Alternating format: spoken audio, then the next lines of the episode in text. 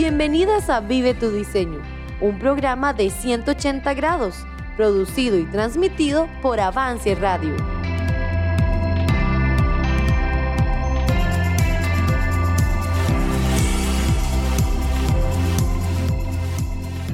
Como mujeres nuestras emociones son fuertes y esto nos da una herramienta para poder servir a otros de una manera genuina. Yo estoy muy agradecida con Dios por permitirme disfrutar mi feminidad a la manera que Él lo dice en su palabra. Como mujer puedo ser una ayuda idónea para mi esposo. Puedo servirle a Él y también servirle a otros. Eh, ¿Cómo me siento yo como una mujer para Dios? Bueno, soy una obra maestra hecha de las manos de Dios, una joya valiosa y única. El mundo jamás podrá valorar lo que, lo que soy Solo Dios conoce mi verdadero valor. De Dios provienen mis cualidades y virtudes. En mí Dios ha manifestado el rostro materno, la ternura, la compasión, la delicadeza y la capacidad creadora y todos los rasgos femeninos. Soy imagen de Dios, corona de la creación, creada para vivir en comunión, ayuda idónea, creada para dar vida. Dios es mi creador. Me gusta ser una mujer cristiana porque puedo ser diferente a lo que el mundo ha etiquetado que debe ser una mujer.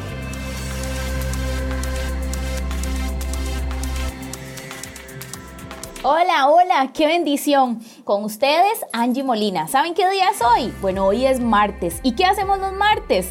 Correcto, nos preparamos y somos sensibles a lo que Dios quiere decirnos. Y hoy, de una forma muy especial, en este tiempo dedicado a nosotras las mujeres. Saben, estos tiempos son primeramente gracias a Dios y también gracias a Avance Radio, que nos permite tener este espacio para Vive tu Diseño y para la serie que hemos titulado A tu imagen.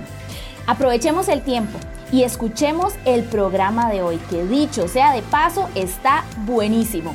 Recuerde, si puede, tenga Biblia en mano y estamos listas. Vive tu diseño.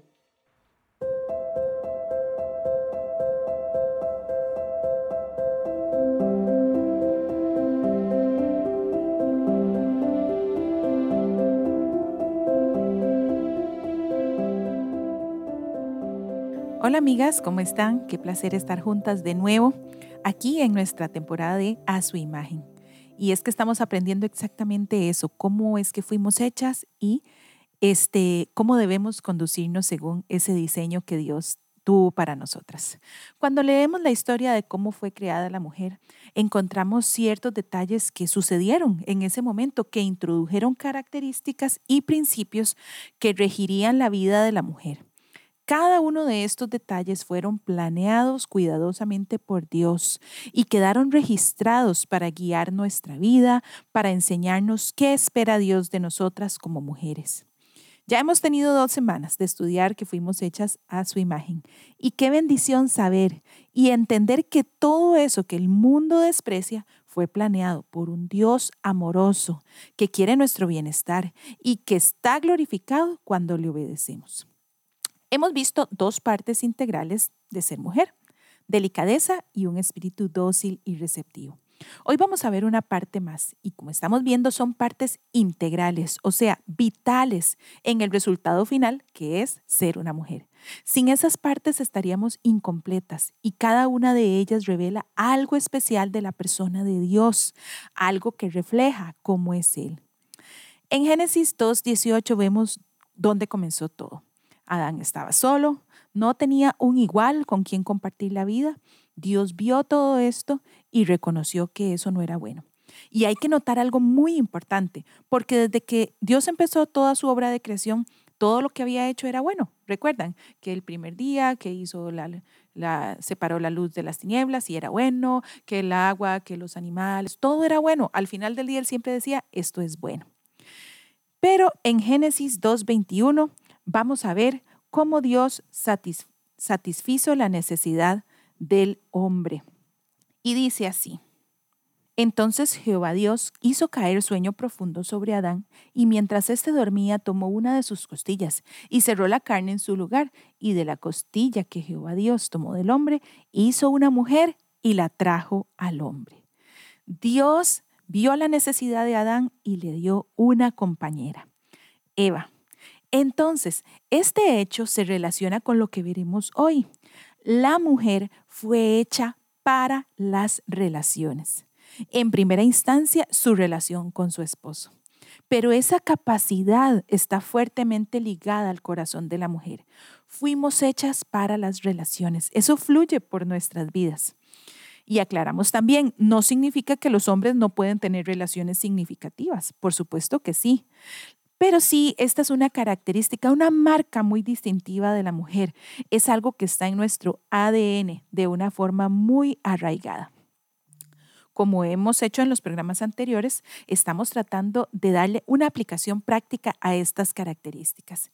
Y en la de hoy queremos tratar un tema que está muy cerca del corazón de todas, que trata de las relaciones, para lo que fuimos diseñadas especialmente por Dios, y es también la amistad. En nuestra vida, las amigas juegan un papel muy importante. Hay algunas que han mantenido una amistad desde la escuela o el colegio y años después la mantienen. Creo que todas anhelamos amigas así.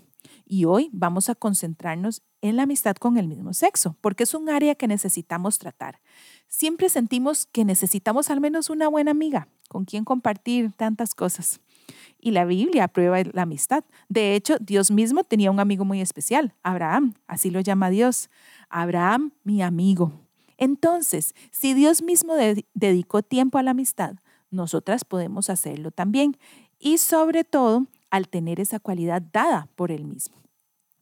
Para lograr que una amistad perdure, debemos incluir algunas características especiales. Número uno, tenemos que escoger bien a nuestros amigos. Y aquí hay un versículo que nos ayuda un poco en esto, que es Santiago 4:4 y dice, oh almas adúlteras, ¿no sabéis que la amistad del mundo es enemistad contra Dios? Cualquiera, pues, que quiera ser amigo del mundo, se constituye enemigo de Dios. Nuestras amigas deben venir del cuerpo de Cristo. Deben ser personas que conozcan al Señor y lo amen. No podemos construir una amistad profunda con alguien del mundo, porque esa persona no podría aportar a nuestra vida algo espiritual. Y esto no significa que tenemos que separarnos del mundo, que en el trabajo, en el estudio no vamos a relacionarnos con nadie. No, no.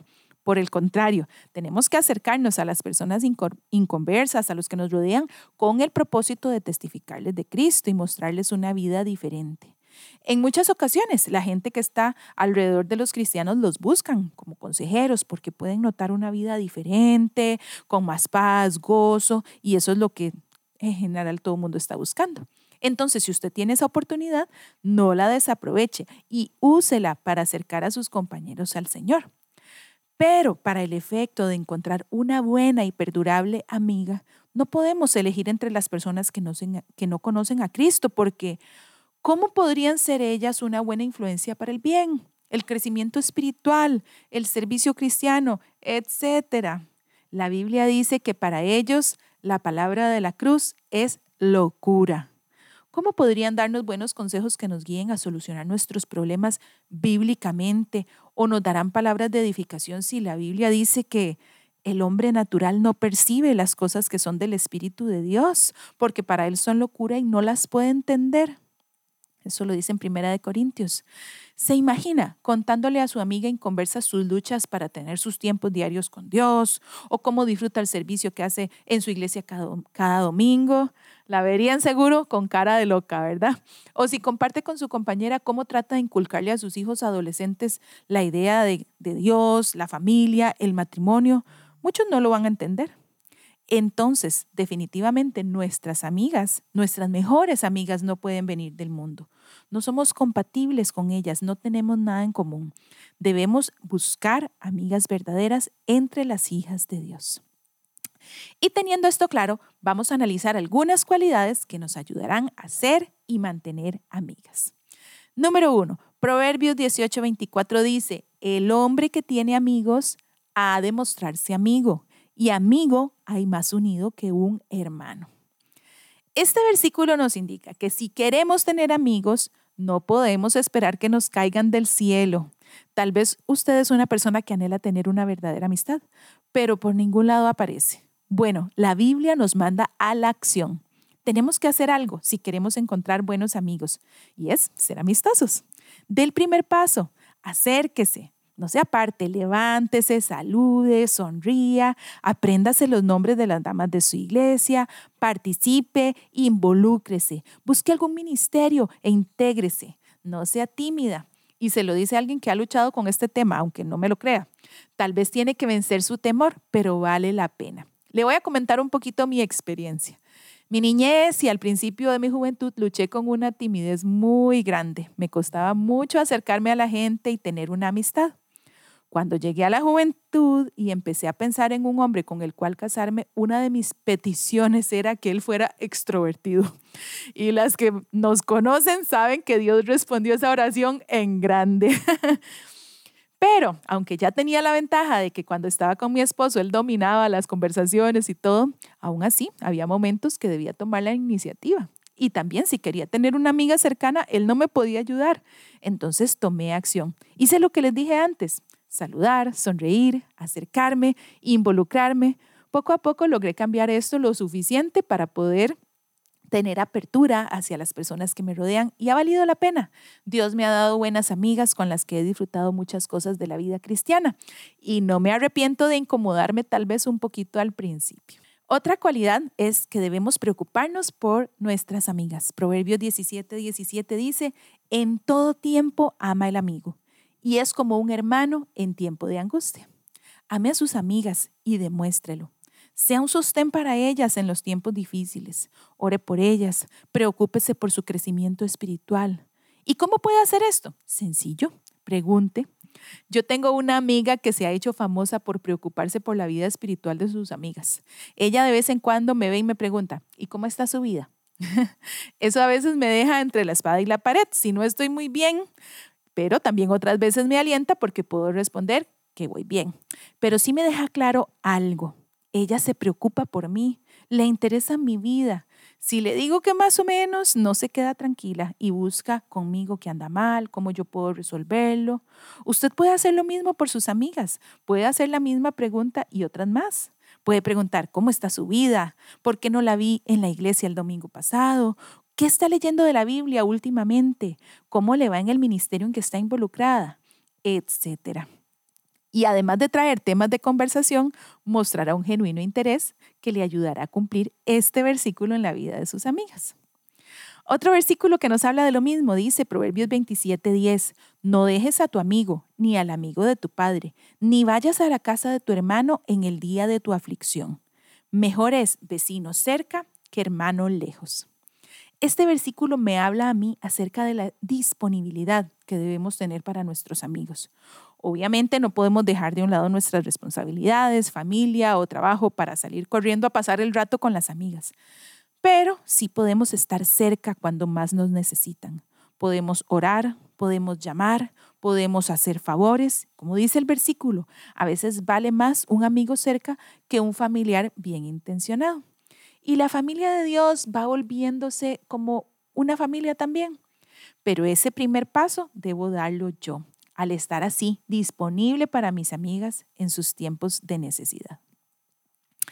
Otra cualidad que podemos incluir está en Hechos 18 del 1 al 3 y dice, después de estas cosas, Pablo salió de Atenas y fue a Corinto y halló a un judío llamado Aquila, natural del Ponto, recién venido de Italia con Priscila, su mujer, por cuando Claudio había mandado que todos los judíos saliesen de Roma. Fue a ellos y como era del mismo oficio, se quedó con ellos y trabajaban juntos, pues el oficio de ellos era hacer tiendas.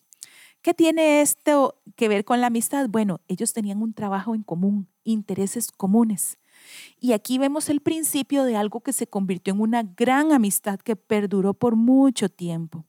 El apóstol Pablo con Aquila y Priscila se conocieron y se hicieron amigos trabajando juntos, compañeros en la obra de Dios. Y vemos después que los tres hicieron grandes cosas para el Señor.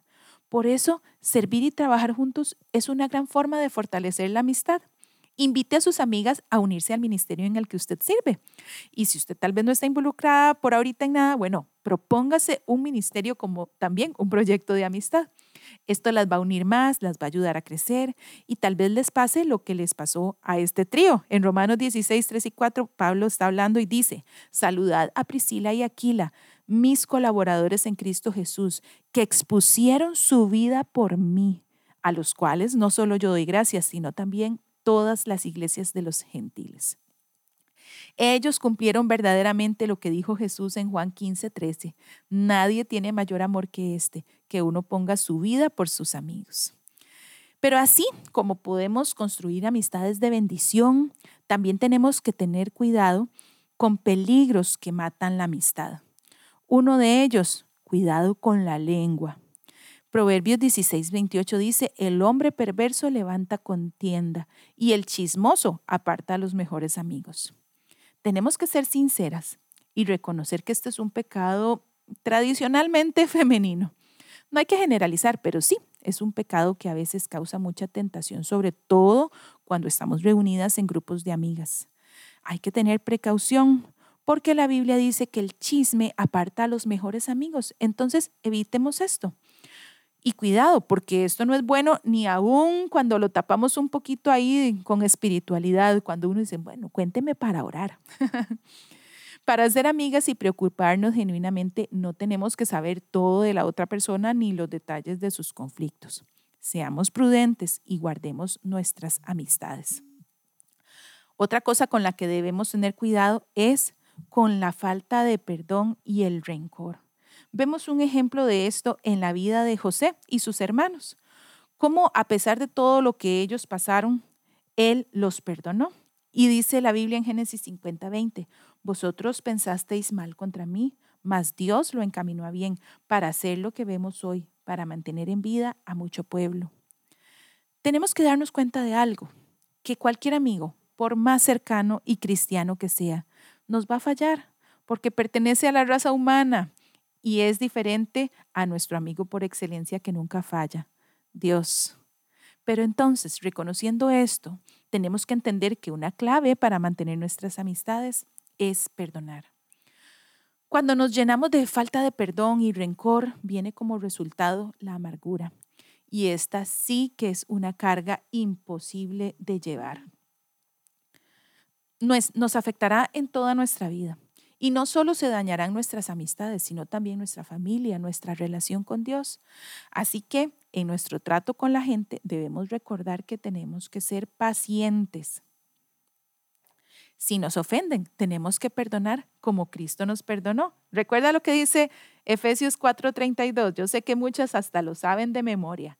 Antes sed benignos unos con otros, misericordiosos, perdonándoos unos a otros como Dios también os perdonó a vosotros en Cristo.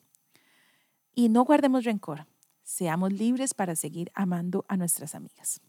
Bueno, estas son solo algunas recomendaciones para ser y mantener amigos.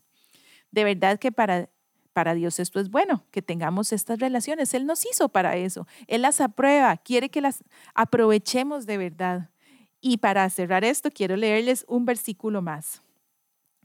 Salmos 133, 1, que dice así, mirad cuán bueno y cuán delicioso es habitar los hermanos juntos en armonía. Cumplamos con este deseo de Dios, para Él eso es bueno, que estemos juntos en armonía y disfrutemos esta bendición que son los amigos. Vive tu diseño.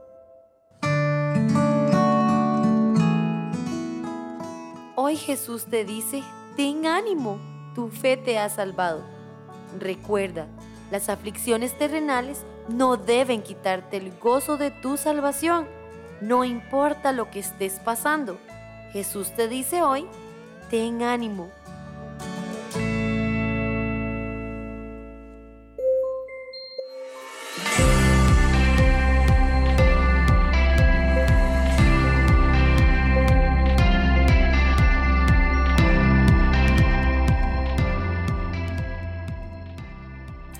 interesante todo lo que hemos aprendido en esta serie. ¿Qué le parece si hacemos un recuento rápido? La primera semana hablamos de cómo Dios nos empacó a nosotras con una dulzura especial. Tengo una pregunta, ¿cómo le ha ido con eso? Luego hablamos un poquito de lo que significa y lo que conlleva la sumisión. Y con ese otro tema, ¿cómo le ha ido? Y hoy hablamos acerca de que Dios nos diseñó para tener relaciones. Y Daji nos contó lo importante que son las amigas dentro de nuestra vida. Proverbios 18:24 dice que el que quiere amigos ha de mostrarse amigo. Entonces, si tuviéramos un amigómetro, ¿cómo saldría? ¿Cómo saldríamos? Qué buena pregunta, ¿verdad? Que este no sea un programa más, sino un tiempo para reflexionar y evaluarnos con respecto a este y los temas anteriores. Así quiero terminar. ¿Qué le parece si saca un momentito para examinarse? Yo quiero y necesito hacerlo también. Nos vemos la próxima semana, si Dios lo permite. Recuerde poner su alarma para que no se pierda el próximo episodio de Vive tu Diseño por aquí, por Avance Radio.